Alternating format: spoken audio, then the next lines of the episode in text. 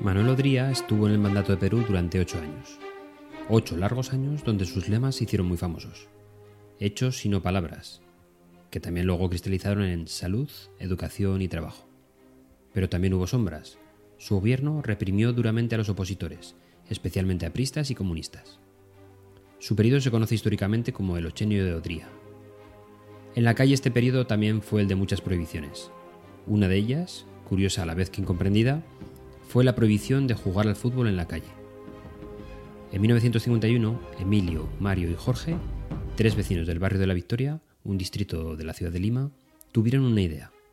Arriesgada, pero la pasión eliminaba cualquier riesgo a correr. Hicieron correr la voz por el barrio, y el boca a boca hizo el resto. Con prudencia, lograron juntar a más de medio centenar de valientes divididos en ocho equipos de fútbol, para competir en la calle por un trofeo simbólico. En su cabeza estaba el repetir el espectáculo más grande del fútbol que se había celebrado en Brasil en 1950, un mundial de fútbol. Pero allí, donde realmente pertenece este deporte, en las calles de todos. Y es así como se iba a celebrar, en medio de la clandestinidad, la primera edición del Mundialito del Porvenir, en Perú.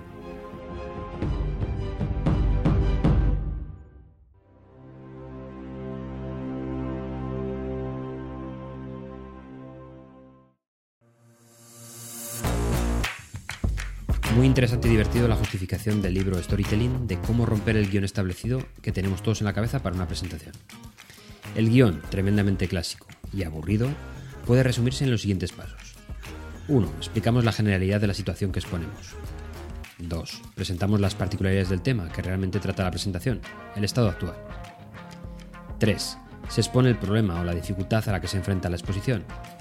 Y 4. Por último, las soluciones para hacer frente a este problema. La táctica para eliminar este soporífero guion es eliminar directamente los pasos unidos, yendo lo más rápidamente posible al planteamiento del problema.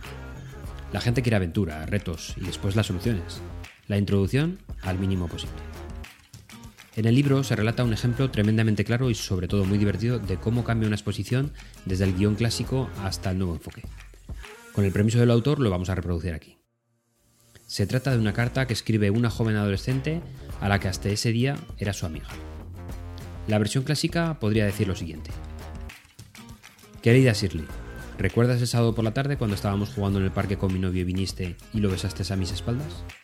Y también el domingo cuando viniste a mi casa y mi mamá te hizo una ensalada de atún para el almuerzo y tú dijiste, ¡buah!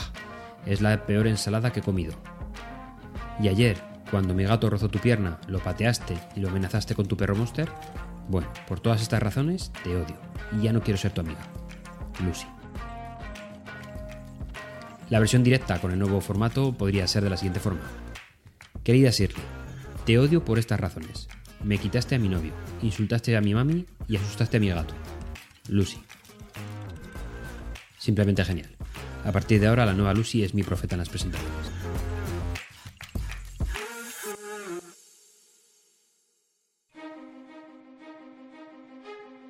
El Mundialito del Porvenir tiene un ingrediente fundamental, que es el de llevar el fútbol y su competición directamente a la calle.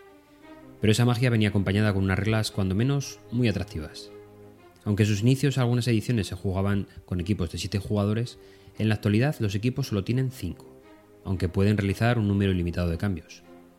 Cada partido se juega en dos tiempos de 20 minutos, y en caso de empate no hay prórroga, sino que se aplican los siguientes criterios de desempate. Gana el equipo con el mayor número de corners, o el menor número de faltas cometidas, o el mayor número de saques laterales. Si aún así hay un empate, se tiran tres penaltis. Grandes jugadores pasaron por el torneo, como Hugo Sotil, Julio Bailón y el gran Teófilo Cubillas.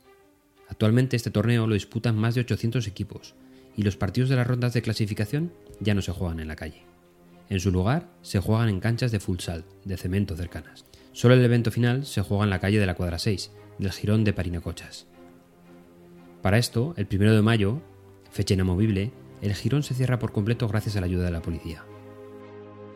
Lejos quedan ya los 10 años en que la policía perseguía, en lugar de proteger, esta fiesta local del fútbol.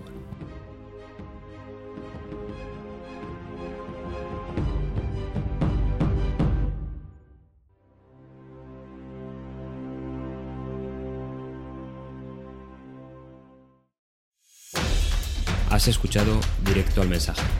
Las presentaciones como nunca te las habían contado.